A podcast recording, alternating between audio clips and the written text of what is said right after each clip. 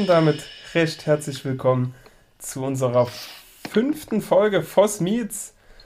Und der Gast dieses Mal, ihr werdet es nicht glauben, ist Tommy Kind und damit ist kein Audio-Monolog gemeint und ich bin alleine heute am Start, sondern es gibt noch einen zweiten Tommy Kind. Wir grüßen dich recht herzlich. Hallo, grüßt euch ihr zwei. Hi Tommy. Natürlich auch herzlich willkommen an Ivan Markov, meinen permanenten Gast hier im Podcast. ähm, äh, ja, Tommy, Mensch, schön, dass es geklappt hat. Du äh, hattest ja mal den Kontakt gesucht oder hast mir ein positives Feedback gegeben und da dachte ich mir, Mensch, du als Gast hier wäre natürlich legendär. Ja. Zwei Tommy Kins, ein Ivan Markov, das ist ja, ja Emotion pur wahrscheinlich, keine Ahnung, aber es ist ziemlich lustig, ne? Selber sind wir ja so ein bisschen drauf gekommen, als wir damals 2012, glaube ich, war es, gegeneinander gespielt haben oder zumindest beide in der Oberliga Süd waren. Ne? Ja, genau. Das war, als du noch Mark Rahnstedt warst und ich bei Erfurt 2 und da ja, haben wir uns das erste Mal so auf dem Platz dann auch getroffen, sage ich mal. Ja. Richtig, genau. Immer so die, die, wie alle sagen, Makranstedt.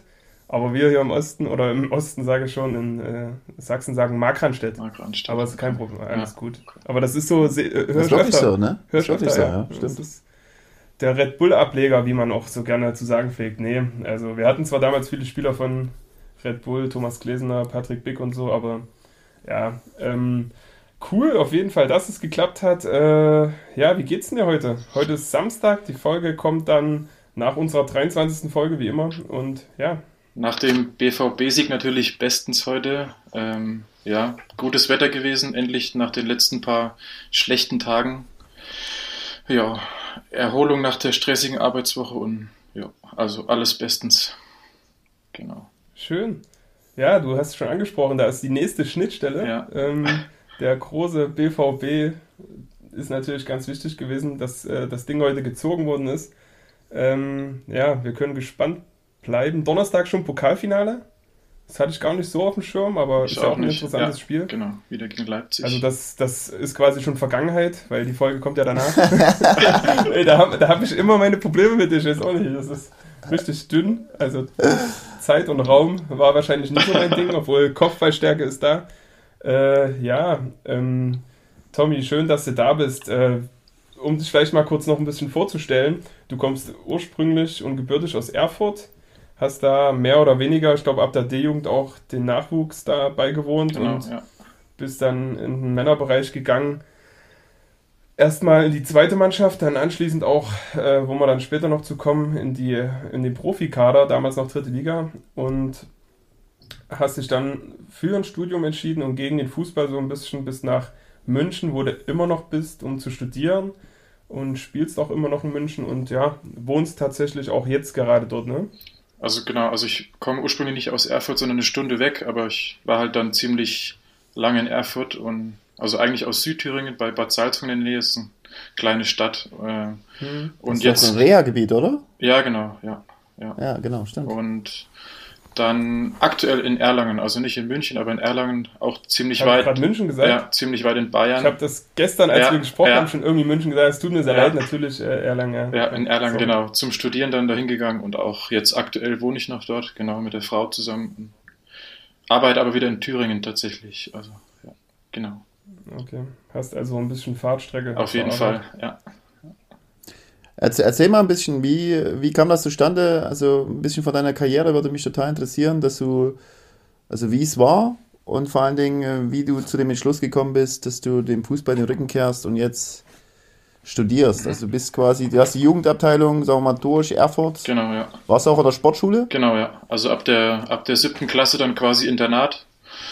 Ähm, das war dann bei uns in Thüringen so, dass irgendwann ab einem bestimmten Alter, wo es dann auch um Landesauswahl ging, die meisten Spieler eigentlich von Rot-Weiß Erfurt oder von Karl Zeiss Jena kamen. Und die Leute, die noch bei keinem von den beiden waren, sage ich mal, wurde dann gesehen, dass die doch in so einem Nachwuchsleistungszentrum dann auch wechseln. Und genau bei mir war das dann eigentlich ziemlich kurzfristig, kurz vor dem neuen Schuljahr, dass ich dann nach Erfurt noch gewechselt bin und ja, dann alles neu gewesen, auf die neue Schule gekommen. Mit 13, glaube ich, Internat von zu Hause weg. Das war nicht ganz einfach. Und dann, genau, wie du sagst, durch sämtliche Jugendmannschaften durchgegangen, bis zur, ja doch, zweite Mannschaft, dann Herren auch. Und ja, genau. Mich würde das mal interessieren, als 13-Jähriger, ne? Das ja. ist ja schon sehr untypisch. Mittlerweile, mittlerweile ist es ja nicht mehr so untypisch, aber sagen wir mal, zu der damaligen Zeit ist es ja schon, glaube ich, ein Riesenschritt gewesen, so wie du es auch sagst. Äh, wie war denn das für dich? Also von der Familie weg, dann wärst du ja die ganze Woche quasi alleine. Genau. Ne? Du hast ja, ja sicherlich dort irgendwie einen pädagogischen Leiter oder Leiterin gehabt. Und erzähl mal ein bisschen, wie, wie war es da für dich? Also die, die ersten paar Wochen waren tatsächlich die Hölle für mich. Also das war, ich habe halt nicht so wirklich jemanden gekannt dort, also auch Fußball her nicht. Also ich war ab und zu vorher ein Jahr äh, zum Probetraining dort dienstags immer und da habe ich halt ein paar Leute gekannt, die waren aber allerdings nur auf der Schule, also die waren nicht im Internat. Und ich bin dann mit einem auch Fußballer quasi ins Zimmer gekommen und aber auch nicht wirklich gekannt. Und ich habe dann auch abends immer quasi Heimweh gehabt, habe zu Hause angerufen, ob es denn nicht irgendwie die Möglichkeit gibt, dass sie mich jeden Tag fahren können zum Training, dass ich halt nicht da wohnen muss, sondern zu Hause wohnen kann. Und dann mit der Schule auch am Anfang ein bisschen Stürzer gehabt, mit dem Wechsel so. Aber mhm. da muss ich sagen, auf dem Internat war ja dann so, wir hatten quasi eine Fußballetage, sage ich mal. Also da waren alle Fußballer in einem, in einem Etagenbereich und da ist man dann halt irgendwann auch ins Gespräch gekommen. Auch die Erzieher waren total nett und aufrichtig. Ich konnte auch zu denen hingehen, wenn ich Probleme hatte am Anfang. Und das hat sich dann relativ schnell auch gelegt, muss ich sagen. Und dann hat man natürlich die Mannschaftskollegen auf der Schule gehabt, mit denen gesprochen, in der Naht so Freundschaften geschlossen. Und ja, wie du sagst, die ganze Woche von zu Hause weg, am Wochenende Spiel, dann meistens die Eltern gekommen zum Zuschauen. Aber so musste man dann relativ schnell lernen, alleine sein Zeug auf die Reihe zu kriegen. Also eigenständig, Eigenverantwortung waren da so die Hauptsachen, die mir jetzt auch im Leben einfach auch viel gebracht haben oder auch, dass, dass ich das dort mitbekommen habe, das bringt einem viel, finde ich, also auch für die weitere Entwicklung. Und bin auf jeden Fall froh und auch zufrieden und würde es jederzeit wieder machen. Also, ja, genau. Trotz, trotz der Widerstände, ne? Also hast du dann ja. hin raus, kannst du sagen, genau. quasi einen riesen Mehrwert rausgezogen ja, aufgrund ja. Also ich meine. Das ist ja meistens so, ja. ne? Also dieses, wenn, wenn, wenn was Großes verändert, also eine große Veränderung birgt ja dann meistens auch viele Chancen. Ja, genau. Und ja. musste auch sagen, ich weiß gar nicht, meine Mom, ob die da immer so, so kraftvoll war, wenn ich da angerufen habe abends. Ich glaube, da hat sie wahrscheinlich auch ab und zu mal eine Träne verdrückt oder hat gedacht, ich hole den wieder nach Hause, aber haben das dann gut durchgezogen, sage ich mal, und dann ja auch voll hinter mir gestanden, auch was dann kam und mit Verletzungen und einigen in der Jugend dann auch, wo es auch mal darum ging, mich von der Schule zu nehmen, weil ich Knieoperationen hatte aber da habe ich dann gesagt, nee, ich kann jetzt nicht von der Schule gehen, ich habe noch was vor, ich will das hier schaffen, ich will mich durchsetzen und genau, ja. Man hat, man hat so eine Knieverletzung, in welchem Alter? Äh, C-Jugend und B-Jugend müsste das gewesen sein. Also ich bin ziemlich schnell gewachsen und dann mhm. sind meine Gelenke nicht hinterhergekommen und dann hat Dr. Ullmann, vielleicht sagt euch das was, Kniespezialist in Erfurt, ja, äh, hat dann zu mir gesagt, der Meniskus müsste wie ein Radiergummi sein, aber meiner wäre wie ein Schweizer Käse und da ja, war das dann schwierig. Aber ich meine, er war auch sehr, also der war wie so ein sicherer Rückhalt für mich. Also er hat immer gesagt, wir kriegen das hin und deswegen habe ich mir auch keine Sorgen gemacht, dass ich im Nachhinein noch Probleme habe. Und ja, das war. Man darf ja auch nicht vergessen, du, du, was für ein Alter du hattest, ne? Das sind ja. Verletzungen, die du gerade, ja. oder die Verletzung, die du gerade aufzählst, hört ja. man eher so im Bereich ja. 28 bis, bis Ende. Ja. Und du bist da als DAX schon mit so einem Knie rumgelaufen, ist natürlich auch nicht ganz einfach. Äh, nochmal mit Hinblick aufs Internat, bist du, hast du Geschwister grundsätzlich? Äh, nee, also einen Halbbruder habe ich noch. Also meine Eltern sind getrennt gewesen und einen Halbbruder habe ich quasi noch, aber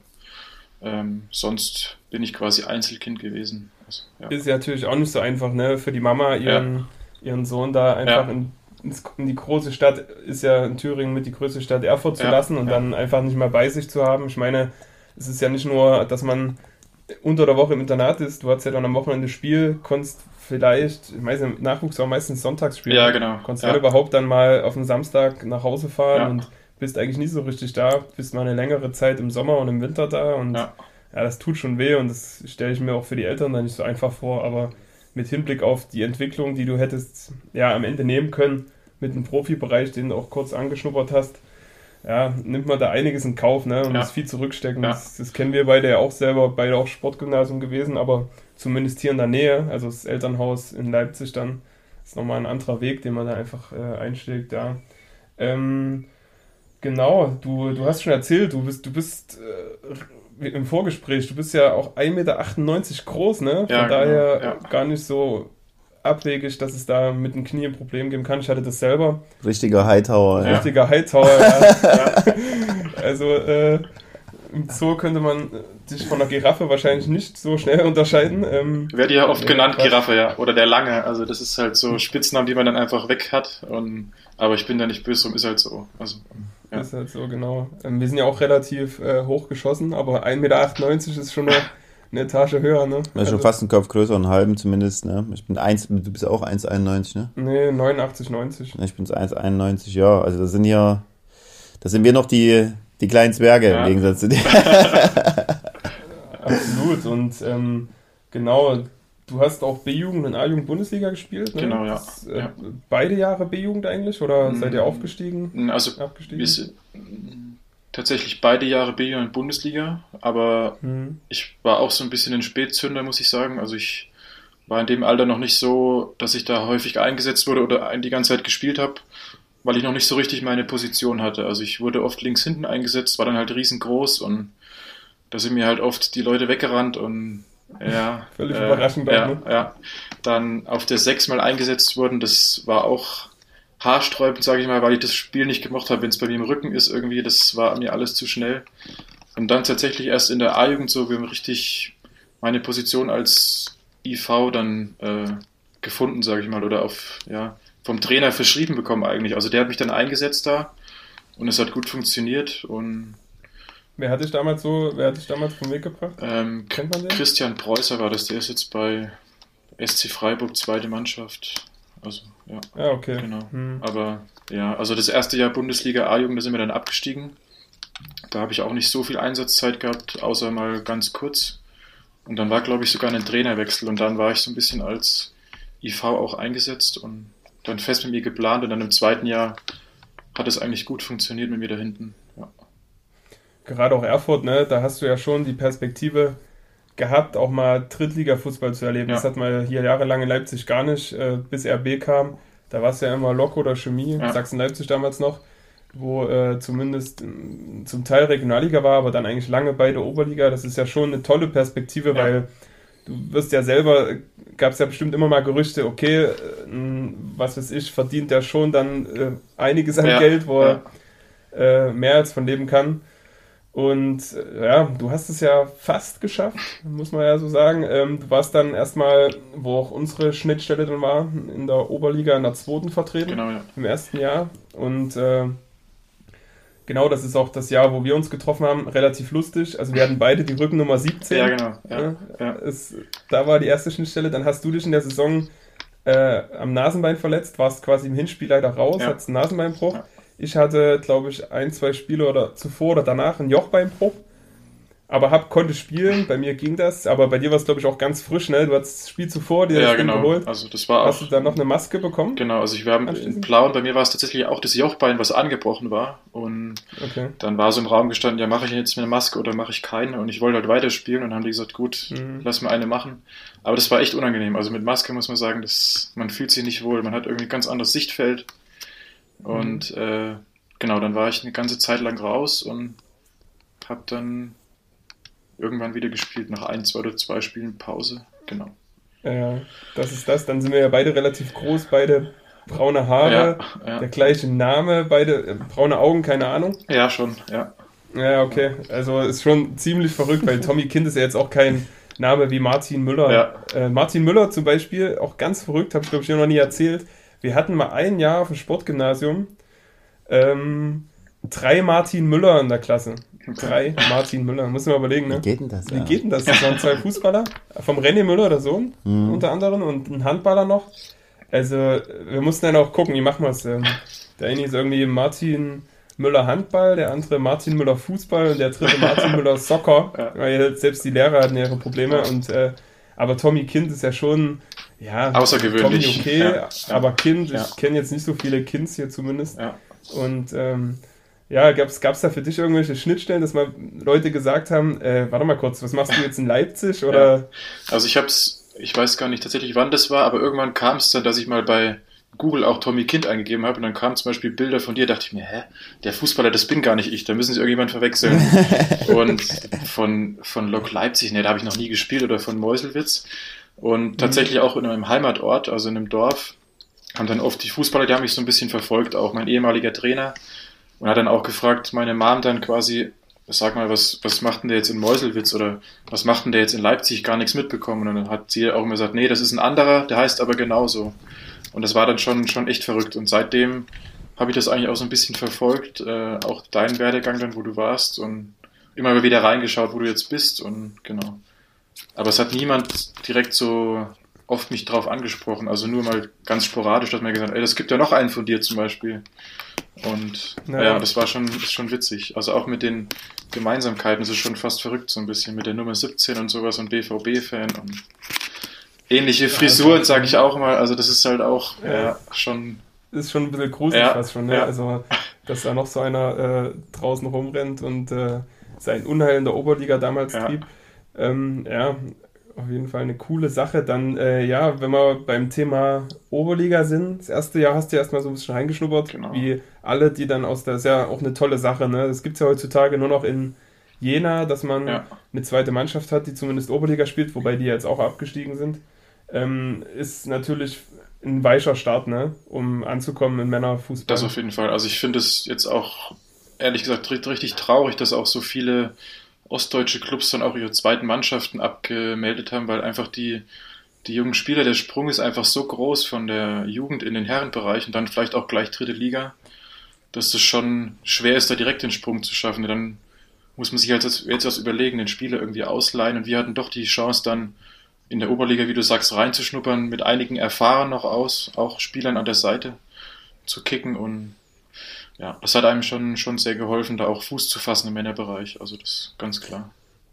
Warst du da, warst du da noch im Internat? Äh, genau, also ich habe 2011 Abi gemacht, da durfte man noch im Internat sein und dann aber zur neuen Saison quasi doch, glaube ich, sogar schon in eine neue Wohnung dann oder eine Einraumwohnung gezogen. Genau. Mhm. Ja, aber ich meine, ich war es ja gewohnt, von zu Hause weg zu sein, auf mich allein gestellt und ja, das war kein, kein großer Unterschied dann in der eigenen Wohnung. du hast dich ja auch dran gewöhnt irgendwann, ne? Genau, dass, ja. Äh, dass man dann irgendwo seinen eigenen Weg geht und ist ja bis heute so geblieben, dass du eigentlich seitdem du zum Internat bist, ja. nie mehr richtig zu Hause gewohnt nee, hast. Nee, ne? also ich könnte es mir auch gar nicht mehr vorstellen und meine Mama hat auch irgendwann gesagt, ich wahrscheinlich würdest du zu Hause gar nicht mehr zurechtkommen bei uns oder wir würden uns auf den Füßen stehen oder du würdest nicht aushalten. Habe ich gesagt, das mag sein, aber die Heimatbesuche sind ja trotzdem noch was, was ganz Schönes und was wir auch genießen, wenn wir zu Hause sind. Wie, wie, war für dich, wie war für dich, weil du von einem großen Sprung ja auch selber gesprochen hast, wie war, wie war, wie war für dich der Sprung von A-Jugend-Bundesliga? Du hast ja dann eine, sagen wir mal, rapide Entwicklung genommen. Ja. Du hast C-Jugend, B-Jugend, also C-Jugend warst verletzt, B-Jugend auch. Ähm, dann hast du eigentlich wenig Einsätze gehabt und der richtige Durchbruch war nach dem Trainerwechsel. Ja im äh, zweiten A-Jugendjahr, genau. danach ging es in die zweite Mannschaft. Wie war für dich der Wechsel? Also auf fußballerisch, wie hast du dich darauf eingestellt und wie hast du es wahrgenommen damals als junger Spieler in der Mannschaft? Also ich muss sagen, dass ich von dem Trainer in der zweiten, damals Pete Schönberg, vielleicht kennt ihr den auch, der hat glaube ich bei Sachsen-Leipzig, ja. äh, war dann mein Trainer. Der hat uns da ziemlich schnell geeicht, sag ich mal, was uns da erwartet und er hat auch immer sehr emotional gesprochen, wenn wir dann nach Leipzig fahren oder sowas, dann gibt es auf die Socken dann braucht ihr mit eurer A-Jugendspielweise nicht mehr anzukommen und am Anfang aber doch äh, schon relativ hart. Also ich weiß noch genau, das erste Spiel war, glaube ich, gegen Borea Dresden dann. Die hatten so einen ewig langen Stürmer, ich weiß nicht, so große blonde, äh, groß, blonde Haare, ich weiß nicht, wie der heißt. Und da hieß es dann, du spielst gegen den, der spielt schon ewig, der ist gestanden. Habe ich, keine Ahnung, ich war eigentlich vor jedem Spiel aufgeregt und vor allem besonders dann in der zweiten. Und, aber es hat dann relativ gut funktioniert, auch wie gesagt einen erfahrenen Kollegen neben mir gehabt, der mich da mitgezogen hat. Und, aber so der Sprung ist schon äh, heftig gewesen. Also so vom Körpereinsatz her, vom Kampfbetontheit, sage ich mal, das ist was ganz anderes als in der A-Jugend. Und ja.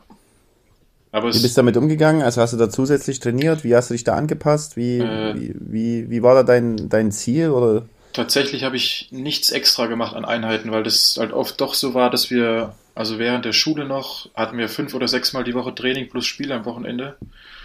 Und dann in der zweiten auch, die, die konnten, haben vormittags trainiert und dann mit nachmittags noch. Und ja, das ist vielleicht auch so ein Ding, wo vielleicht manche sagen, Mensch, warum hast du denn nicht extra gemacht, um vielleicht schneller zu werden mit deiner Größe oder körperlich mehr aufzubauen? Aber ich meine, in so einem gewissen Maß noch mehr Sport zu treiben oder noch mehr für sich zu machen, das kann mir vielleicht jemand vorwerfen, aber ich mir selber jetzt nicht. Also ich, ja, obwohl man hört, die Profis, die machen ja alle viel, viel mehr und geben alleine Gas, was man gar nicht mitkriegt. Aber ich habe das tatsächlich gar nicht gemacht. Ich habe dann ja viel, viel aus den Spielen mitgenommen, sage ich mal. Also viel da gelernt, wenn man auch als Junger mal abgekocht wurde von einem erfahrenen Stürmer zum Beispiel. Das hat man sich dann doch relativ schnell angeeignet, wie es nicht geht und auch dann Tipps angenommen von den älteren, erfahreneren. Und aber das, ich habe dann, glaube ich, auch die ganze Saison relativ häufig gespielt oder auch eigentlich komplett durch. Also da war ich sehr erstaunt auch zum einen, dass das gleich so gut funktioniert hat. Aber du, du bist ja dann relativ früh auch zum Kapitän geworden, ne? Ja, genau. In der zweiten Mannschaft. Ja, also das ist ja auch ja. Äh, nicht selbstverständlich. Du hattest Nee. ja auch ein paar ältere Spieler neben Genau. dir, die es hätten auch werden können. Äh, Gerade Toni Juraschek zum Beispiel Ja. oder gut, Sebastian Haug war, glaube ich, war der Kader erste Mannschaft? oder Genau, war der, schon war? Kader erste Mannschaft, ja. ja. Ja, okay, aber ist ja auch eine irgendwie, ja, erstmal eine ganz komische Situation, Ja. ne? dann so in der Kabine zu sein, wirst dann ernannt vom Trainer Ja. und guckst du nach links und rechts und denkst dir, warum ich jetzt? Ja, aber musst ja auch erstmal damit umgehen. Wie hast du das dann angenommen so?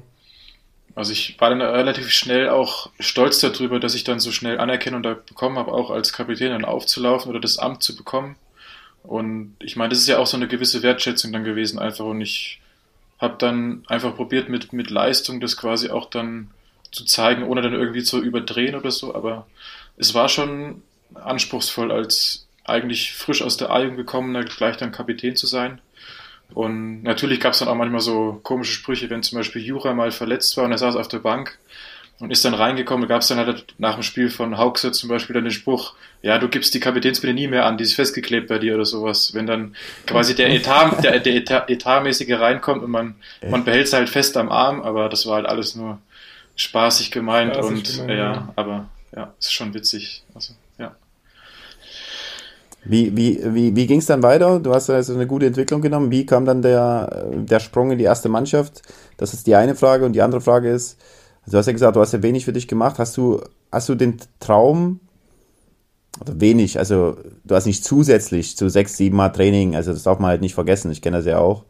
Und ich kann mir auch gut vorstellen, dass du da die Probleme hattest, also Masse aufzubauen mit 1,98. Das war bei mir ähnlich. Da, da hast du, ich habe zusätzlich was gemacht, aber da ist nie was passiert. Ich war halt wie ein Stock, ne, wie eine Gottesanbeterin. Also das ist für mich jetzt für mich jetzt unvorstellbar, wie ich jetzt so 86 wiegen kann und damals äh, 78 oder 77 Ja. ne, mit 1,91. Ja. wie war denn, war, war schon immer dein Traum, Profi zu werden? Hast, den, hast du das geradlinig verfolgt oder wie, wie, wie war das für dich? Also zur ersten Frage, es war dann so, dass ich quasi das erste Jahr Männer komplett durchgespielt hatte in der zweiten und dann war es so, dass ich die Vorbereitung sogar bei der zweiten auch wieder für die neue Saison mitgemacht habe und auf einmal, ich weiß gar nicht mehr, wie das genau war, kam dann der Trainer von der zweiten auf mich zu und äh, hat sich halt, hat glaube ich mich zu sich geholt und hat dann gesagt, Tommy, ich habe eine gute Nachricht für dich, du, der Herr Emmerling war da noch Trainer, Stefan Emmerling bei der ersten, ähm, du gehörst ab jetzt zum Kader von der ersten. Oder ich weiß gar nicht mehr, wie der Wortlaut genau war. Jedenfalls war dann quasi ein. Ohne dass du trainiert hast, ohne dass du dort mal trainiert ja, hast. genau, oder? genau. Also die haben halt dann aus der eigenen Jugend. Ich, äh, Ja. das war dann jetzt irgendwie von jetzt auf gleich. Die hatten ihre Vorbereitung durch und auf einmal war ich da dabei. Fester Bestandteil im Training und auch noch einige. Profivertrag? Nee, nee, also noch mit Amateurvertrag und auch noch einige, also drei Jüngere, die mit ein Jahr unter mir waren, die sind dann direkt in die erste gekommen nach der A-Jugend, also so als Perspektivspieler. Und ich vielleicht auch als Verteidiger, weil es ja ungewöhnlich ist, dass jemand dann als Verteidiger auch dann mit herangeführt wird, ich weiß nicht. Ähm, ja, war ich dann sozusagen einfach, einfach dabei. Also von, von jetzt auf gleich so ein bisschen. Das kam etwas überraschend. Aber dann auch wieder, wie gesagt, so stolz gewesen darauf, jetzt dabei zu sein, die Chance da zu bekommen. Und genau, dann zu deiner zweiten Frage. Da ging es um dieses Einzeltraining, oder? Hast du gesagt? Nee, da ging es, ob du, ob du so, schon, also ja, mit 13 ja. hast du ja, mit 13 hast ja den Schritt ja schon ge Ja. gewagt, gemacht mit Widerständen, ob du jetzt dann wirklich geradlinig für dich das Ziel verfolgt hast, ich will jetzt hier Profi werden. Also das, das auf jeden Fall. Also das äh, vor allem in der Jugend durch die ganze Zeit auch immer auf die großen Spieler und Fußball verfolgt, auch die großen Namen. Ähm, aber es kam dann so irgendwann ein gewisser Punkt, wo ich das, glaube ich, relativ realistisch einschätzen konnte, dass es nicht mehr für die große Karriere reicht. Also obwohl jetzt vielleicht einige sagen könnten, gut, du hast ja da quasi aufgegeben. Also der Kopf hat gesagt, du schaffst es nicht und dann kann man es auch nicht schaffen. Aber ich finde, ich war da immer relativ realistisch, das einzuschätzen und es wäre für mich einfach nicht erfüllend gewesen, dann, sage ich mal, einen sechs, sieben Jahre irgendwie von Regionalligist zu Regionalligist zum Beispiel rumzugurken, sage ich mal, und da, das war für mich nicht erfüllend irgendwie. Also ich wollte dann wirklich entweder, es klappt im Fußball, also das reicht, um auch davon leben zu können und auch vielleicht für später dann was weglegen zu können, sage ich mal, oder ich setze halt auf die berufliche Schiene und das war dann relativ schnell bei mir irgendwie im, im Kopf auch drin. Ja. Ähm, lass mal noch kurz in der dritten Liga bleiben. Du hast ja immerhin zwei Drittligaspiele gemacht, was ja nicht jeder so in seiner Vita hat ja. und was auf jeden Fall trotzdem ganz toll ist, oder? Im, im Nachhinein. Ja, das auf jeden Fall. Ähm, hat es gegen Preußen Münster gespielt, eine Minute. Genau. Und dann ja. nochmal eine Minute gegen BVB 2, was ja. sich auch nochmal ja. jetzt im Nachhinein, wo sich der Kreis ein bisschen geschlossen hat, ne? dort in der roten Erde jeweils auswärts dabei zu sein, ist ja, schon eine coole Sache. Ich habe auch ein bisschen recherchiert, also da waren, hatten wir gestern auch schon im Vorgespräch ein paar interessante Namen dabei, wie zum Beispiel Patrick Ovomoyela, an den konntest du dich jetzt nicht mehr so nee, erinnern, meinst nee, du? Nee. Aber auch in äh, Erik Durm, in Demir bei äh, Jonas Hofmann, ja, um mal ein paar Namen zu nennen. Halsberg war noch dabei, ja. ja. Halzenberg, genau, der, der jetzt in Leipzig spielt ja. hier. Und ja, ist, ist trotzdem eigentlich eine coole Sache. Ich meine, uns, hast du jemals dritte, dritte Liga? Ne, es war vierte Liga, Oberliga Lübeck zum Beispiel, ne? Bevor der nee, das war damals dritte Liga, gab es nicht, wo ich Regionalliga gespielt habe. Da war Regionalliga, dritte Liga. Also es war eingleisig. Aber warst du? Ich glaube. Nee, zweigleisige Regionalliga gab es dann. Also genau. es gab erste, zweite, dann eine zweigleisige Regio und dann viele, viele Oberligen. Aber wo warst, wo warst du da? Bei VfB Lübeck. Ah, bei VfB, ja, okay. Und ja, ist auf jeden Fall trotzdem eine, eine tolle Leistung. Und dann war ja so ein bisschen der, der ja, der Schritt, okay, willst du es weiter versuchen, willst du jetzt weiter in Regionalliga-Fußball probieren oder sogar noch höher? Ähm, hast dich dann dagegen entschieden, aber gab es äh, Angebote zu der Zeit oder hättest du auch in Erfurt bleiben können oder hatten die dann schon gesagt, ja gut, zweite, erste jetzt nicht mehr oder wie war denn da so? Also es, es, es war quasi so, dass ich auch in dem zweiten Jahr immer quasi oben mittrainiert habe, oft auch im Kader stand und dann meistens aber in der zweiten auch gespielt habe. Und mhm. dann war es dann irgendwann so, dass es aufs Ende der Saison hinging und es hat dann gehießen, sie würden mich behalten, ähm, aber sie würden mich gerne ausleihen an die Regionalligisten, dass ich mich halt weiterentwickeln kann, mit der Perspektive vielleicht wieder sozusagen zurückgeholt zu werden, wenn das gut läuft. Und man weiß immer, immer nicht, was dann quasi davon nur Geplänkel ist oder ob das dann auch wirklich stimmt. Und zu der Zeit war es eben so, ich war dann bei vielen Probetrainings auch oder bei, bei manchen Vereinen. Ich war zum Beispiel unter anderem auch in Braunschweig mal einmal zum Probetraining. Aber relativ ähm, sage ich mal, sicher war eigentlich schon kurz davor ein Wechsel zu ZFC Meuselwitz. Also ich war dann auch schon dort, hatte Gespräche mit dem Präsidenten und mit Holm Bindner, also dem Trainer. Und mhm. habe sogar ein Testspiel mitgemacht gegen Hannover dort damals. Ähm, okay. Aber da hat dann irgendwie mein Bauchgefühl, also ich war nicht 100% überzeugt davon, von der Geschichte. Und ja, das war dann so das Anzeichen für mich, okay, das, das mache ich nicht, weil das wäre dann auch nochmal ein Stück weiter weg gewesen, zum Beispiel von zu Hause, äh, was für mich dann auch so ein bisschen eine Rolle gespielt hat. Und dann. Hast du gedacht, gehst du dann komplett nach München? Ja, genau, genau. äh, nach München, nach Erlangen. Ja. Ich, ich verbinde ja. Bayern nur mit München anscheinend. Ähm, ja, ja das, da kann jetzt auch jeder sagen, gut, du bist ja noch weit weg gewesen, aber das war dann ein anderer Hintergrund so ein bisschen und über Umwege. Ähm, und ich glaube, es stand auch noch ein Wechsel zu Lok Leipzig dann im, im Raum, aber der kam dann eigentlich schon nach meiner Entscheidung, dass die dann noch angerufen haben, ob ich dann noch wechseln würde oder wollen würde oder zu denen kommen wollen würde. Und da habe ich mich ja schon eigentlich dann entschieden, äh, vom Fußball weg oder vom professionellen, semi-professionellen Fußball weg zur Karriere, zum Karriereweg, sag ich mal. Also zum Studium und nebenbei noch ein bisschen kicken. Also, ja. Wie hast du das entschieden? Ähm, mit Rücksprache auch von meiner Familie. Aber das war mir immer sehr wichtig, äh, die Meinung von denen. Und aber die hätten auf jeden Fall auch hinter mir gestanden, wenn ich gesagt hätte, ich gehe nach Meuselwitz zum Beispiel. Also da jetzt speziell auch mein Opa, der hat mich überall hingefahren. Wenn ich kein Auto gehabt hätte zum Beispiel, der hat mich überall in der Weltgeschichte rumgefahren, ist zu Spielen gekommen, egal wo sie waren. Und aber der war im Endeffekt dann auch ähm, okay damit, dass ich quasi die Entscheidung so getroffen habe, wie ich sie getroffen habe. Und ja, ich, ich meine, die Meinung anderer ist mir immer schon sehr wichtig gewesen und haben halt viele gesagt, Mensch, willst du denn nicht studieren? Was sag mal, gescheites Lernen und also Regionalliga war bei denen dann auch im Kopf, gut, da wirst du nicht das große Geld mit verdienen.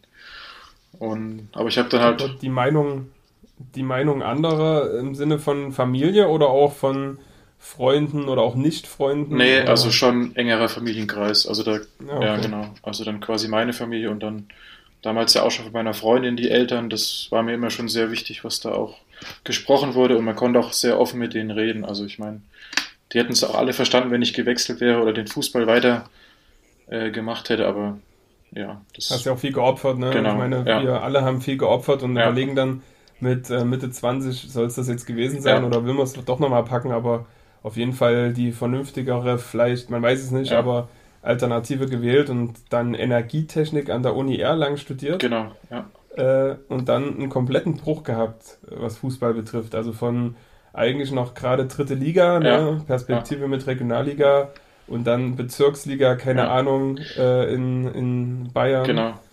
Äh, naja, da vielleicht noch so viel. Also in Erfurt das eine Jahr dritte Liga, das hat mir im sportlichen Sinne viel gebracht, weil ich ja auch oft, also eigentlich die ganze Zeit mittrainiert habe und auch, Hm. aber so für den Kopf war das halt einfach äh, sehr schwer. Also weil zum einen haben wir gegen Abstieg gespielt und dann bist du als Verteidiger, als junger Verteidiger eigentlich komplett raus. Also es wurde halt auf die Erfahrenen gesetzt und ich meine, vielleicht war ich auch noch nicht reif genug für die dritte Liga oder noch nicht so gut, dass der Trainer mich hätte einsetzen wollen, einsetzen können.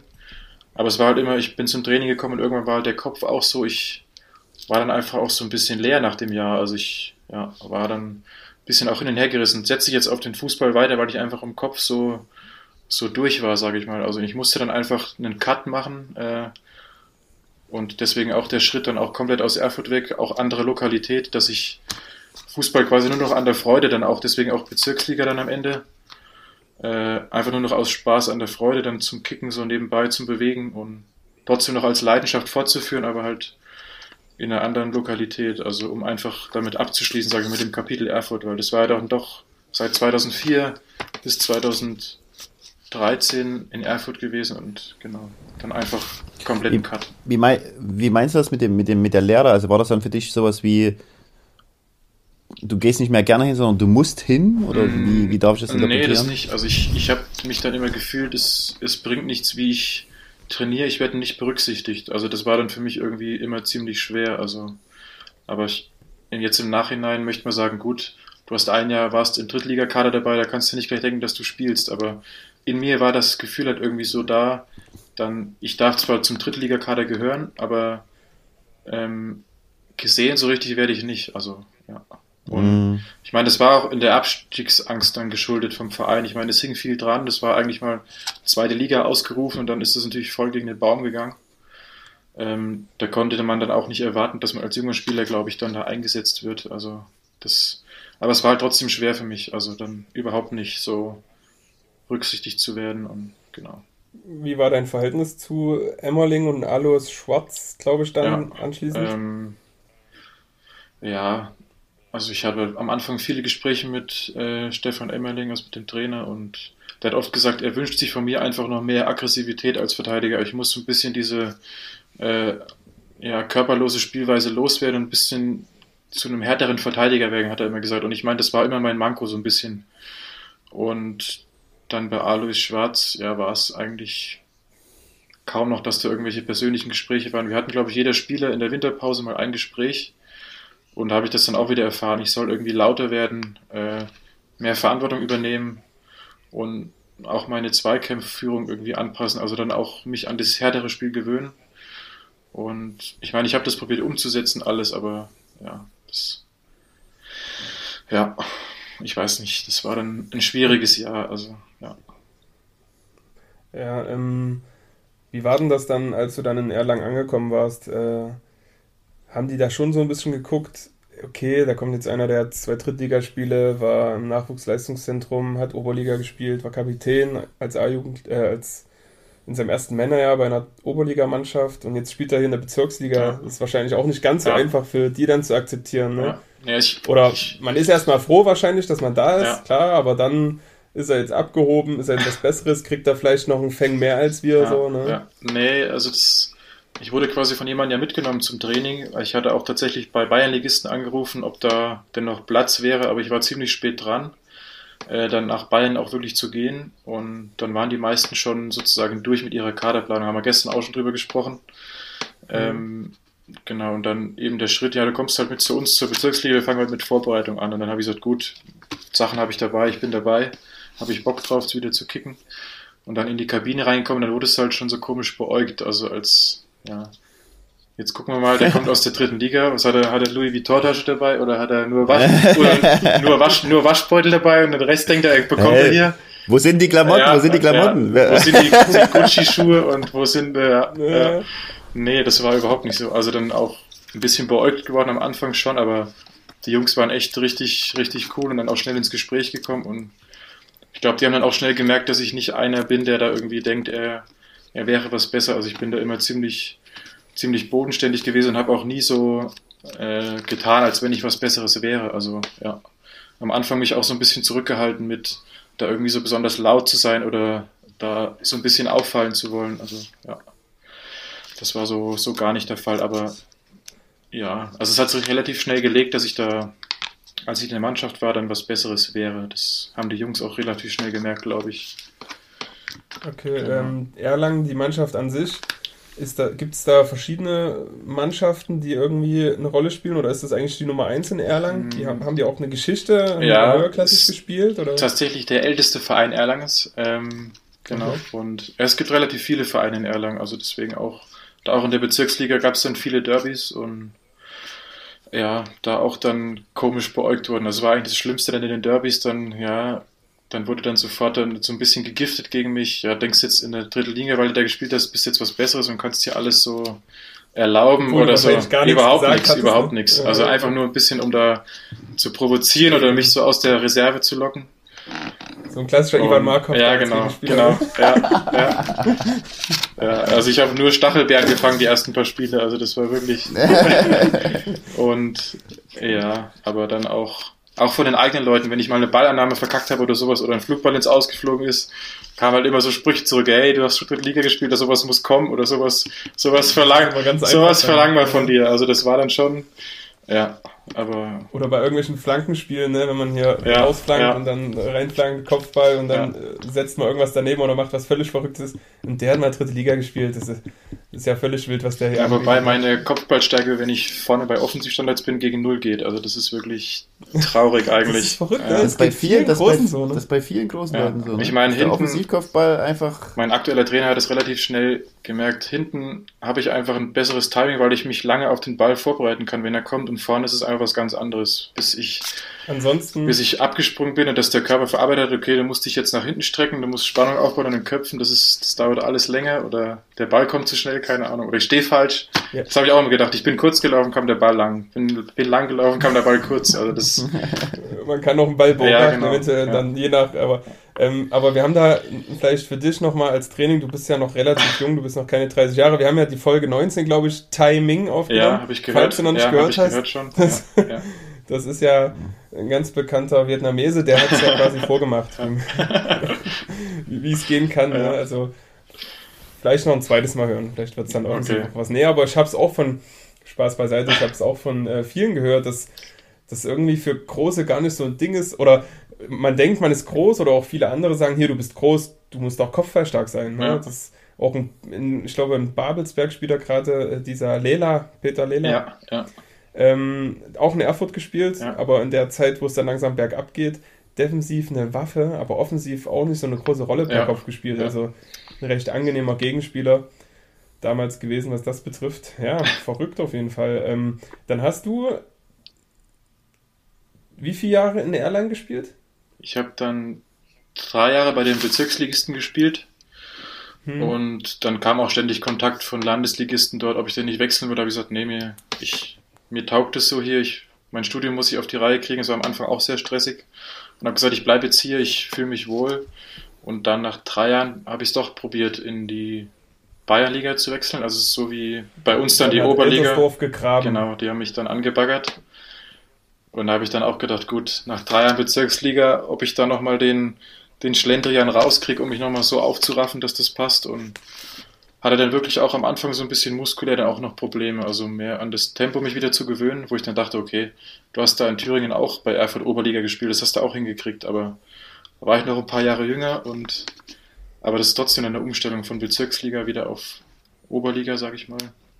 Aber das. Aber ganz interessant, wie. Wie schnell man sich anpasst, ne? Ja. Erstens das, wie schnell man sich anpasst und was mich auch mal interessieren würde, du hast ja jetzt beide äh, Ligen oder zweimal fünfte Liga in unterschiedlichen Bundesländern hinter dir. Ist es ein krasser Unterschied oder ist es äh, schon dolle anders jetzt in Thüringen zum Beispiel oder im NOV-Gebiet als in Bayern, das Niveau? Also ich muss ja sagen, wo ich hier in Erfurt bei der zweiten gespielt war natürlich auch, auch sage ich mal, größere Mannschaften dann auch in der Liga, wie zum Beispiel Lok Leipzig, die war ja irgendwie auch so, dass die da eigentlich immer auf dem Schritt nach oben waren. Und mhm. aber ich meine, so Vereine gibt es halt auch in der Bayernliga, aber ich tue mich da immer schwer mit so Vergleichen, weil man das nicht einfach eins zu eins gegenüberlegen kann, dass man sagen kann, okay, die ist stärker, die Liga, oder die ist stärker. Das finde ich immer ziemlich schwer, aber so an sich würde ich vielleicht sagen, dass die Bayernliga vielleicht fußballerisch ein bisschen äh, besser ist als die Oberliga. Aber halt. Dafür lebt die Oberliga mehr vom Kampf Ja, genau, so, genau. Ne? Das, das auf jeden Fall. Also das, das war viel körperbetonter und genau, das würde ich jetzt als einzigen Punkt so sagen. Aber dass da eine schlechter oder besser ist als die andere, das da tut man sich schwer damit, finde ich, das zu sagen. Und dann habe ich auch in meinen Recherchearbeiten gesehen, die ich ja für jede Folge von Tweets äh, stetig betreibe, dass ihr ja eigentlich auch hoch wolltet Richtung Regionalliga mit Eltersdorf, ne? Genau, also Eltersdorf war zwei oder drei Jahre bevor ich da hingegangen bin, in der Regionalliga aufgestiegen. Also das war dann auch okay. so, ja, quasi der Traum in Erfüllung gegangen für diesen kleinen Vorort da von Erlangen auch. Und es war schon immer das Ziel, wieder dann nochmal Regionalliga zu kommen. Und ich meine, jetzt aktuell sieht es gut aus. Also ich glaube, wenn jetzt Quotientenregel kommt, dann steigen sie, glaube ich, auf. Das haben sie sich auch verdient und hat auch der aktuelle Trainer richtig gute Arbeit geleistet. Also so eine gute Mannschaft geformt. Und, aber es war immer das Ziel, da oben auf jeden Fall oben dabei zu sein in der Bayernliga. Und das haben wir eigentlich relativ oft auch gut hinbekommen. Und außer das eine Jahr, da haben wir mit im Winter, glaube ich, ganz gut dargestanden, waren Tabellenerster und haben uns dann schon vielleicht ein bisschen zu sicher gewähnt und dann einfach in der Rückrunde nichts mehr gewonnen, so auf die Art. Also es waren dann, glaube ich, elf Spiele noch oder zwölf und dann acht oder neun Unentschieden und dann kannst du halt nicht aufsteigen. Also das war dann schon, mhm. Schon echt traurig und ja. Habt ihr im Pokal mal was reißen können? Mm, nee, eigentlich nicht. Also relativ schnell ausgeschieden. Ja. Ist auch nicht so einfach im, ja. im Pokal in Bayern, ne? ja. da sind äh, ganz andere Tiere dabei, ja, also, die dir dann schwer als machen. Ich, bevor ich dahin gewechselt bin, waren sie, glaube ich, gegen Unterhaching mal im bayerischen Toto-Pokal Halbfinale, glaube ich sogar. Aber dann okay. auch gegen, gegen Unterhaching ausgeschieden und ja. Dann hast, war es quasi auch umsonst, so weit zu kommen. Du kannst ja nichts von kaufen, keine DFB-Pokalteilnahme und sowas. Das, ob du dann in der ersten Runde rausgeflogen bist oder in der Halbfinale, ist dann einfach ärgerlich. Aber du hast natürlich die, die Einnahmen dann mitgenommen. Natürlich ist das auch wichtig für so einen Verein, wenn dann Unterhaching mit ihren Fans kommen und ja. Und dann ähm, der Wechsel wieder zurück nach Erlangen. Wie ist der zustande gekommen? Hing das dann auch damit zusammen, dass das Studium vorbei ist und du jetzt ins Berufsleben gestartet bist? Mm, oder? Also bei mir war dann auch tatsächlich wieder irgendwann so ein, so ein Knick im Kopf, wo mir bewusst geworden ist, auf was ich denn alles im, im Leben so sehr verzichtet habe. Also mit Urlauben, wann ich Bock drauf hatte, zur Familienfahren, wann ich Bock drauf hatte, das war alles nicht gegeben bis dahin eigentlich. Und der Trainer, ich kann ihn auch verstehen, hat es dann relativ professionell auch immer durchgezogen. Und dann war es halt auch oft so, dass wir am Wochenende trainiert haben, wenn wir dann in der nächsten Woche wieder freitags gespielt haben zum Beispiel. Und hat er dann gesagt, Sonntag ist Training, habe ich gesagt, ich kann nicht, ich bin bei der Familie zum Beispiel. Und für mich war das dann mhm. irgendwann so, ich, mich hat es auch genervt, dass ich quasi immer mit mir so gerungen habe, ja, kann ich denn jetzt absagen oder gehe ich zum Training? Also ich wollte eigentlich auch nie was, mhm. nie was äh, verpassen und auch nicht dann der sein, auf den geguckt wurde, ja, der ist ja nie da oder sowas, oder der nimmt sich immer frei. Irgendwann für mich dann auch entschieden, gut, ich, ich mache das jetzt nicht mehr und ich möchte einfach sagen können, ich bin halt nicht da einfach, ohne dass irgendwie nachgefragt wird oder irgendwie mich, ich mich da quasi rechtfertigen muss. Das wollte ich einfach nicht mehr und dann habe ich mich entschieden, wieder zur, äh, zur Spielvereinigung Erlangen zu wechseln in die Bezirksliga. Genau, war aber nicht, nicht ganz einfach. Also es war auch so ein Moment, wo ich oft mit mir gerungen habe, pro, contra, was mache ich, bleibe ich da, mache ich es nicht. Und ja, dann auch neue Verletzungen bekommen mit Hüftarthrose, auch seit ein paar Jahren, das auch nicht so, so geil ist. Also wenn man dann mit 24 oder 25 sagt, komm, du hast Hüftarthrose. Und ich habe halt gedacht, es wäre irgendwas an der Leiste. Und dann sagt der Arzt das einem, das ist schon nicht so einfach. Dann erstmal gegoogelt, dass es normal 75-Jährige erst bekommen. Und habe ich auch gedacht, gut, du hast den Körper richtig runtergewirtschaftet. Also, ja. Ja, es ist schon brutal. Ne? Ja. Irgendwann mit 40 laufen wir alle wie Fragezeichen ja. rum und ja. Sind froh, dass wir froh sind. Ähm, Na, wie geht's dir jetzt damit? Beeinträchtigt dich das noch oder hast du das? Ja, schon. Also das Strümpfe anziehen wird langsam so zur Königsdisziplin. Also das ist schon.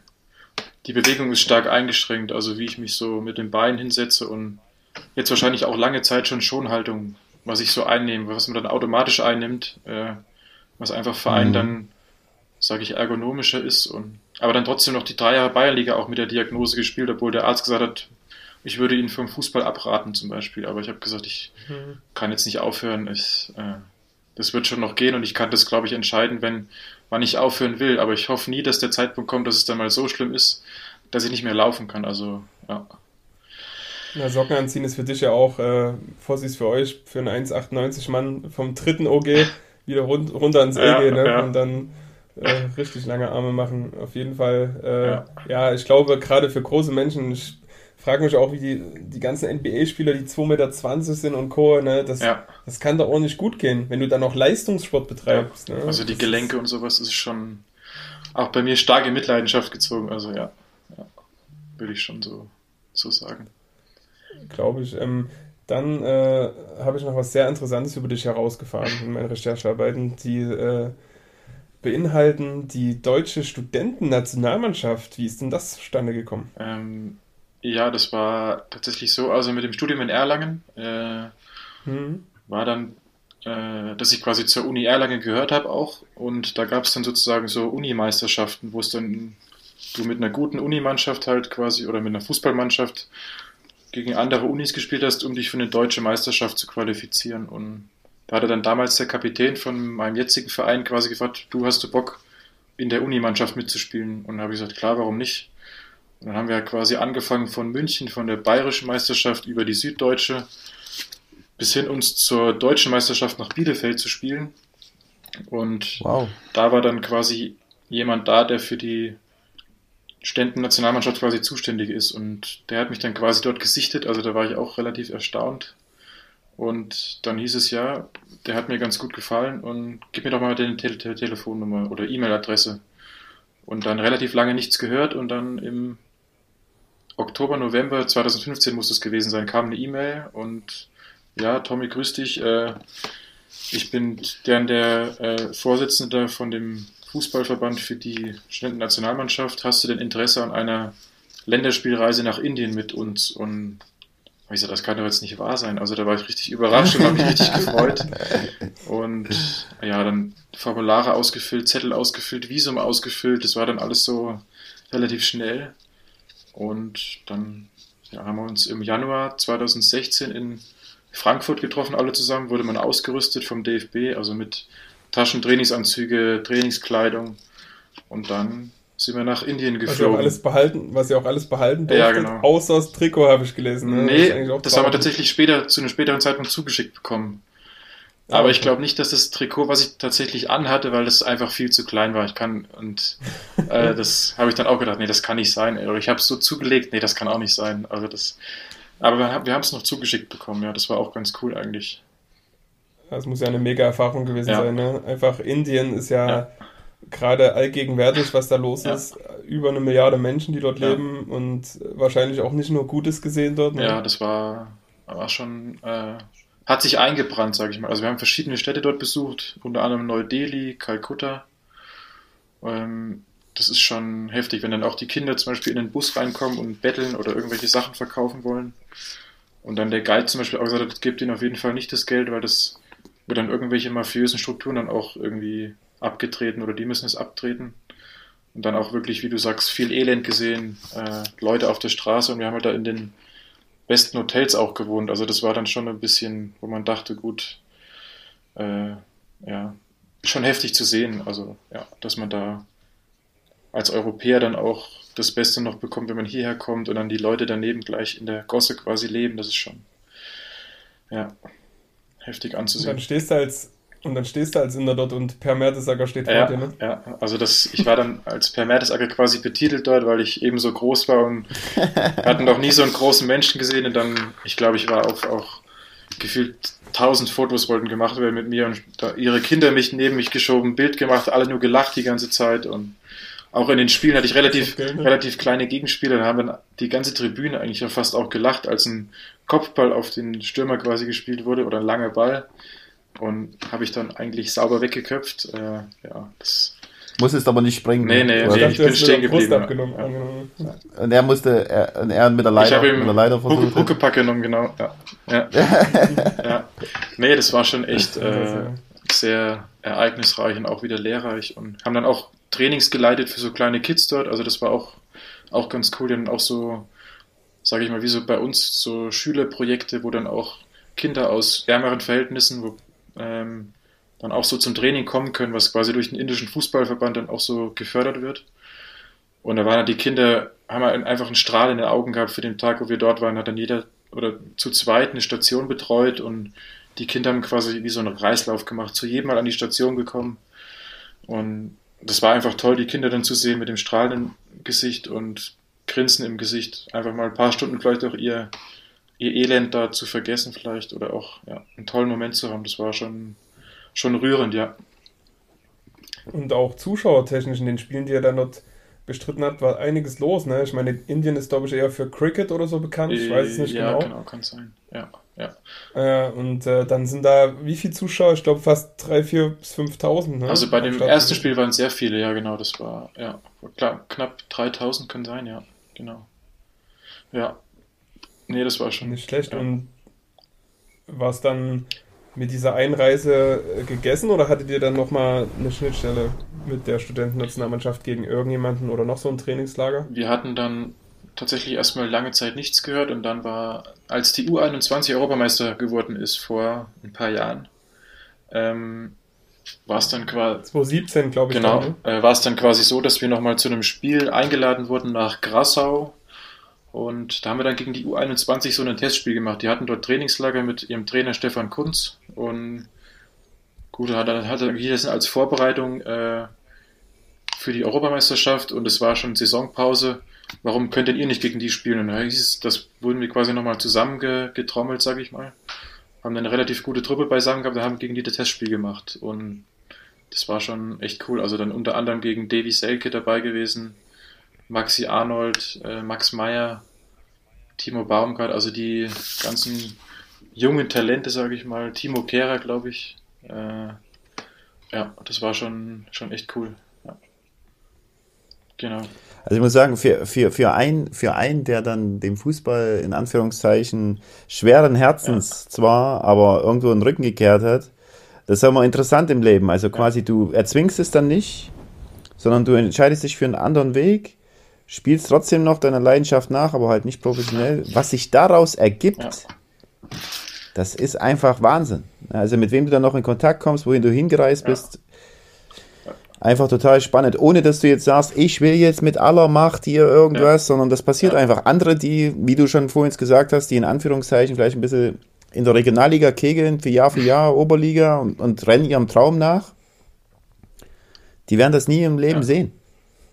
Also wenn sie es nicht selber dahin fahren, aber du wurdest einfach eingeladen. Ja. Ne? Ich meine, ich fand dann auch komisch, dass auch nie aus dem ostdeutschen Raum, sage ich mal, dann irgendeine Uni zum Beispiel auch bei diesen Meisterschaften dabei war. Das fand ich auch so ein bisschen komisch. Aber ich habe dann immer mal nachgefragt, was ist denn eigentlich mit so Unis wie Leipzig oder sowas zum Beispiel?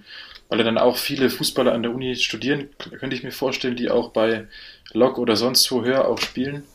Ähm, warum sich solche Unis nicht qualifizieren. Und dann bin ich quasi, der jetzt nach Erlangen gewechselt ist, ohne da irgendwie, wie du sagst, äh, da überhaupt einen Gedanken daran geschwendet haben, dass das überhaupt gibt oder ich wusste gar nicht, dass es es gibt und auf einmal bin ich quasi in Indien mit der, mit der Nationalmannschaft. Also das war irgendwie so, ja, wie bin ich jetzt eigentlich hergekommen? Ich habe das dann auch gewisse Zeit danach nochmal so Revue passieren lassen. Es ist schon verrückt, also diese Umstände, äh, ja. Ich hätte, wenn ich den Wechsel oder wenn ich diesen Schritt nicht gegangen wäre, hätte ich das nicht erlebt und das war für mich auch wieder so, was mich bekräftigt hat, das einfach genau so gemacht zu haben, dass es für mich richtig war. Also, ja. Und dann hast du ja auch schon relativ zügig was gemacht, was hoffentlich auch richtig war, nämlich zu heiraten. Äh, du bist schon verheiratet, Ja, ne? was heißt relativ zügig? Also auf der Schule dann, auf dem Sportgymnasium auch die Freundin kennengelernt.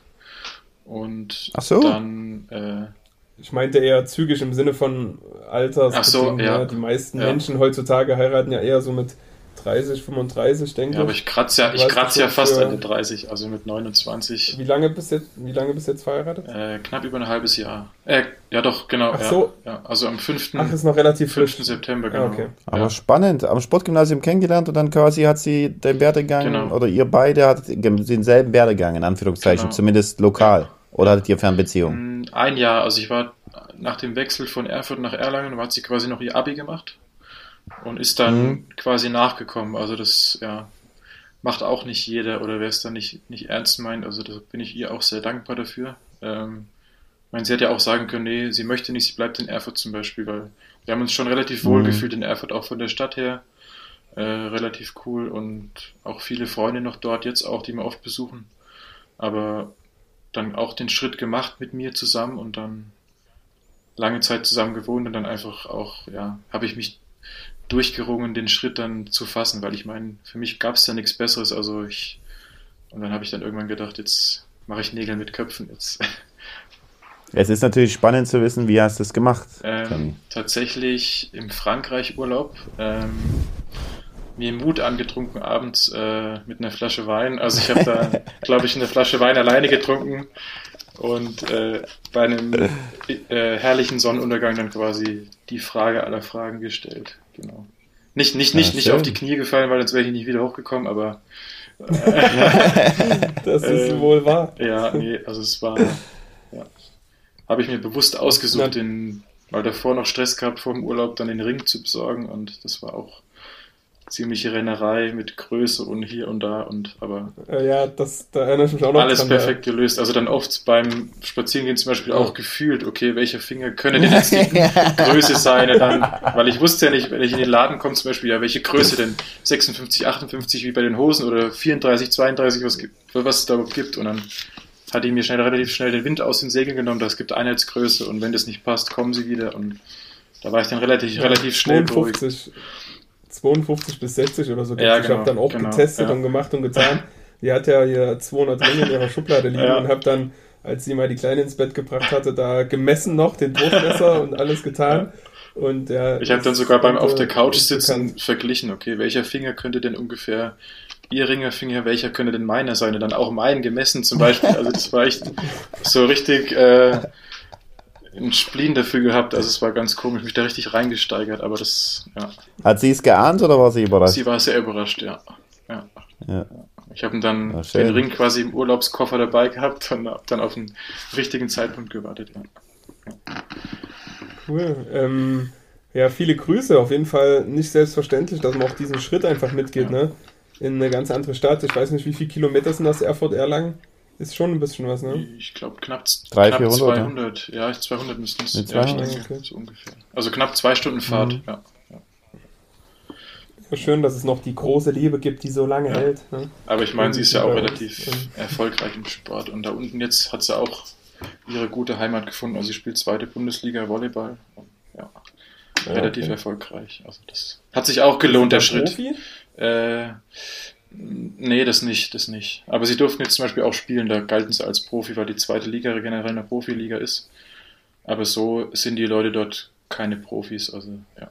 Die gehen alle ihrem normalen Job nach oder studieren und genau. Ich wollte gerade sagen, da sitzt du dann auf der Tribüne und Ja. äh, klatschst in die Hände, aber Quatsch, ne? Ist ja auch kein. Zahl quasi ihr Gehalt, zahl quasi ihr Gehalt mit der Eintrittskarte. Nee, so ist es nicht. ja, nee. Stimmt, beim Volleyball ist ja da Ja. nicht so viel Power dahinter. Aber nee, cool. Also sehr interessant auf jeden Fall bisher. Ich guck mal hier auf meinen schlauen Zettel, ob ich irgendwas vergessen habe, Tommy. Na, ich, mir mir fällt dabei noch was ein. Also, was würdest du denn äh, rückblickend sagen? Was hat dir der Fußball gebracht? Also, was, wie nutzvoll war dir? Würdest du alles nochmal, du hast es zwar schon ein bisschen angedeutet, du würdest alles wieder oder ähnlich, zumindest die Entscheidung zu wechseln, würdest du wieder Ja. machen. Aber ansonsten würde mich mal interessieren, also, was hat dir der Fußball gebracht? Was könntest du jungen Spielern raten? Ähm, also ich fand es erstmal wichtig überhaupt, äh, für meine soziale Entwicklung war einfach der Fußball äh, sehr, sehr wichtig. Also so als man entwickelt ja seine eigene Persönlichkeit auch durch den Fußball, sage ich mal. Man hat viel mit anderen Charakteren zu tun, auf die man sich einstellen muss, die mit denen man zurechtkommen muss in der Mannschaft. Das gibt es ja oft, dass man heißt, okay, der ist Einzeldarsteller, der ist Einzeldarsteller. Ähm, es, es, war für mich dann relativ wichtig, dann allen mit oder mit allen gut zurechtzukommen und dann muss man sich ja quasi auch so ein bisschen umstellen. Mit dem einen kommt man besser zurecht, mit dem anderen weniger.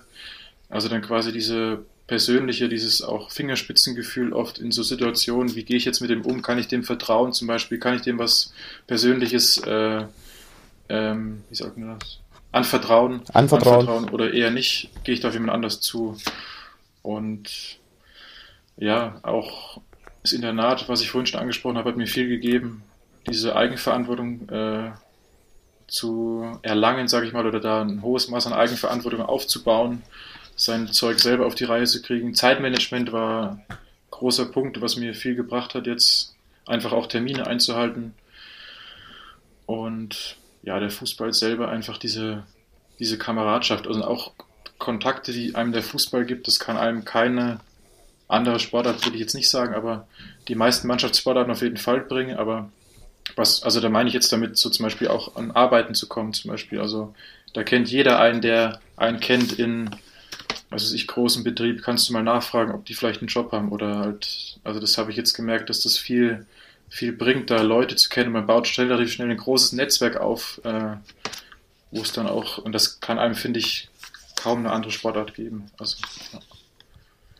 Die Tragweite ist halt Wahnsinn, genau. ne? wie du, wie einfach auch die Reise ja, Indien. Ja. Ne? Also ein bisschen kegeln dort, ja. äh, halbwegs ja. gut und dann auf einmal kriegst du eine E-Mail und ja. bist im Flieger. Also der eine meinte also. auch, die, die himmeln uns hier an, wir haben auch in den besten Hotels geschlafen und haben gedacht, wir wären die richtige deutsche Nationalmannschaft und wir sind eigentlich nur so ein paar Studentendullis, wie er es ausge, ausgedrückt hat und ja, wir haben dann auch dort ein paar, so ein paar Partys besucht, die dann organisiert wurden für uns und hat er auch gesagt, das ist schon Wahnsinn, dass die uns hier anhimmeln, wir kicken hier so ein bisschen umeinander und äh, ja, sind eigentlich nur so ein paar Ständen, die ein bisschen chillen wollen.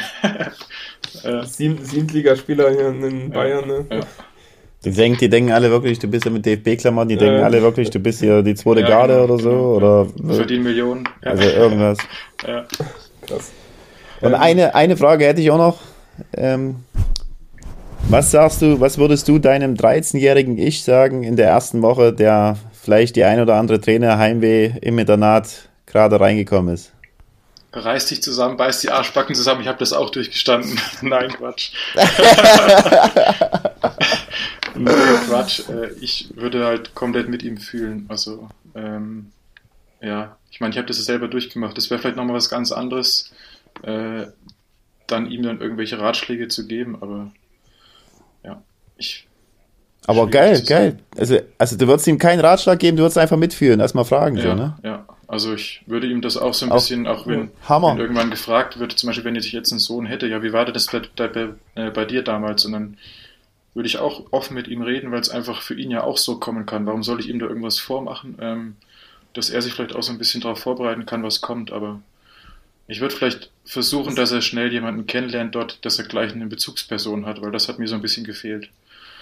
Ähm, mhm. Dass er mhm. gleich jemanden hat, vielleicht auch Zimmerkollegen, den er kennt, wo er sich so ein bisschen auch Rückhalt gibt und ja. Das bringt ja auch nichts, ne? Du kennst es ja auch noch von früher, äh, als du noch ein ganz junger Stift warst. Die Älteren, die waren ja immer eher so, da gab es Feuer, wenn man in die erste ja, Mannschaft ja. kam, ne? Da hast du irgendeinen Fehler gemacht, da hast du irgendwie mal was gemacht, was dir nicht so gepasst hatte, dann gab es direkt auf die Hölzer, auf Deutsch gesagt. Aber heutzutage hat sich das einfach alles ein bisschen gewandelt. Genau. Man muss ein bisschen sensibler mit den Leuten umgehen und ihm dann einfach auch ein bisschen oder ein bisschen in ihn reinhorchen, was braucht er denn ja. jetzt, damit er wieder stärker da aus dem Tief oder was auch immer rauskommt. Und ja, das, das ist auf jeden Fall äh, eine coole Einstellung und eine coole Herangehensweise an die Geschichte, die doch manchmal ganz schön schwierig sein ja. kann. Ich meine, mit 13 Jahren einfach weg und dann von jemandem gesagt zu haben, na, du musst das so, so und so machen, dann klappt das schon. Ja. Naja, musst es ja auch selber wollen am Ende und nicht nur das machen, was andere sagen. Das auf jeden Fall. Ähm, was mich noch interessiert, abschließend eigentlich mehr oder weniger, bevor ich noch mal kurz deine Stats den Leuten mitteile, ähm, hast du noch irgendwas anderes neben dem Fußball gehabt, was dich so ein bisschen runtergeholt hat? Hast du irgendwas runtergeholt hat? Hast du irgendwas gezockt? Hast du ein anderes Hobby? Hast du irgendwie Äh, warst du Radfahren? Ich meine, als 1,98 Mann wahrscheinlich eher nicht. Wobei, äh, Radfahren wurde mir empfohlen vom Arzt, weil das gelenkschonend ist. Ähm, nee, wir fahren tatsächlich auch äh, ab und zu Mountainbike. Ähm, hab dann auch vor ein paar Jahren mit dem Skifahren angefangen, also alpinen Skifahren.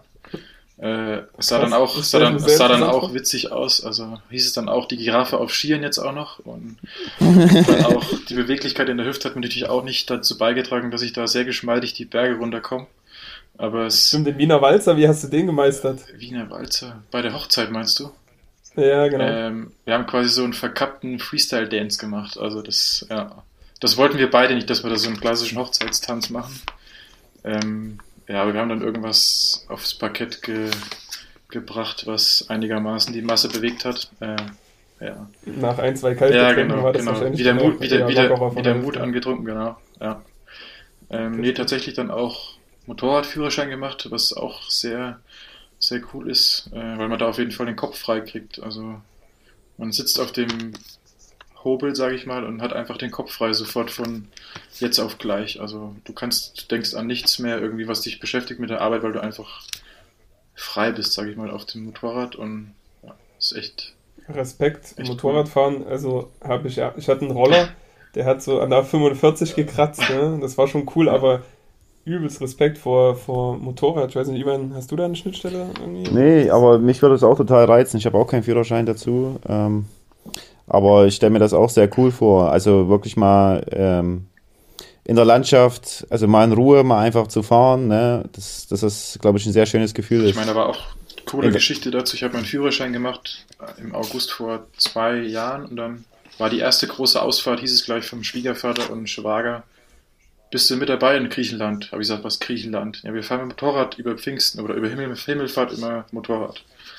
Habe ich gesagt, boah, da muss ich aber ein bisschen trainieren, dass ich da mitfahren kann. Und dann war ich einfach vor zwei Jahren mit dem Motorrad in Griechenland irgendwann an, auf der Akropolis oben, also mit dem Motorrad, wo ich dann mir denke, okay, ich bin von Deutschland nach Griechenland mit dem Motorrad gefahren, wenn andere da mit dem Flieger hinfliegen zum Urlaub machen. Ich war einfach mit Auch dem geil. Motorrad auf der Akropolis in Athen und durch Albanien gefahren, durch Montenegro gefahren. Das war echt richtig, richtig coole Reise. Das eigentlich okay. Der Hintern hat irgendwann wehgetan, aber ja, war echt, echt cool. Na top, dann äh, stelle ich jetzt keine weiteren Fragen. Ich hätte jetzt noch so ein bisschen was Corona-technisches, aber wir lassen heute Corona mal komplett okay. weg. Ist, glaube ich, auch ganz in ja. äh, interessant ja. oder ganz wichtig, dass das Thema nicht immer über uns herrscht und alles, alles regiert. Von daher äh, eine sehr, sehr interessante und tolle Folge wieder. Vielen Dank für deine Zeit. Danke für die ähm, Einladung. Hat uns große Freude gemacht. Äh, bist du ein Fossi? Auf jeden Fall. Ja, so? ja. Ich hoffe auch, dass die meisten Fossis einschalten, nicht, dass sie denken, okay, Tommy Kind, schon wieder meets Tommy Kind. Nee, das, das höre ich jetzt nicht an. Das, da haben sie was wieder reinkopiert oder was. Nee, ich hoffe, dass auch viele Klicks für euch und echt coole Idee gewesen. Also auch seit Anfang an so ein bisschen dann mitgetragen. Nie eigentlich Podcasts gehört, dann bei euch immer eingeschaltet. Höre ich tatsächlich auf, ja, im, auf, so auf dem Weg zur Arbeit, wenn ich knapp über eine Stunde fahre. Und ja, muss oft im Auto lachen, wenn die so Sprüche bringt oder irgendwie, ja. Auch die Folge mit diesem Bälle in die Geografie, keine Ahnung, das sind halt so Sprüche, wo ich, keine Ahnung, hau ich mich halt weg irgendwie. Oder eure Videos auf, auf YouTube jetzt letztens mit den Flugbällen, das war schon echt, echt witzig. Also, ja. Cool, vielen Dank. Na schön. Ich habe mich, auch, hab mich auch zu bedanken, Tommy. Also war sehr spannend. Vor allen Dingen auch, wie du also auch die Geschichte einfach, ne? Also mit 13 Jahren ähm, versuche ich mich aber versuche ich mich auch mal so ein bisschen rein, äh, reinzuführen. Deswegen frage ich auch. Also ich war mit 19 Internat, das war ja nichts ja, mehr dann. Ja. Aber das hat mir auch viel gegeben. Ich kann, also kann nur, wir haben zwar vieles jetzt gehört, aber ich kann es trotzdem nur erahnen, wie schwer es war am Anfang und äh, wie viel dir das aber, glaube ich, gegeben hat, dass du durch diese Zeit gegangen bist und zu dem geworden bist, wer du jetzt bist. Also das war sehr spannend. Danke dafür und danke für deine Offenheit. Und ja, auf bald, würde ich mal sagen. Gerne wieder, ja. ja. Danke. In diesem Sinne, schönen Abend noch und Euch auch. bis die Tage. Ciao, ciao. ciao. Bis dann.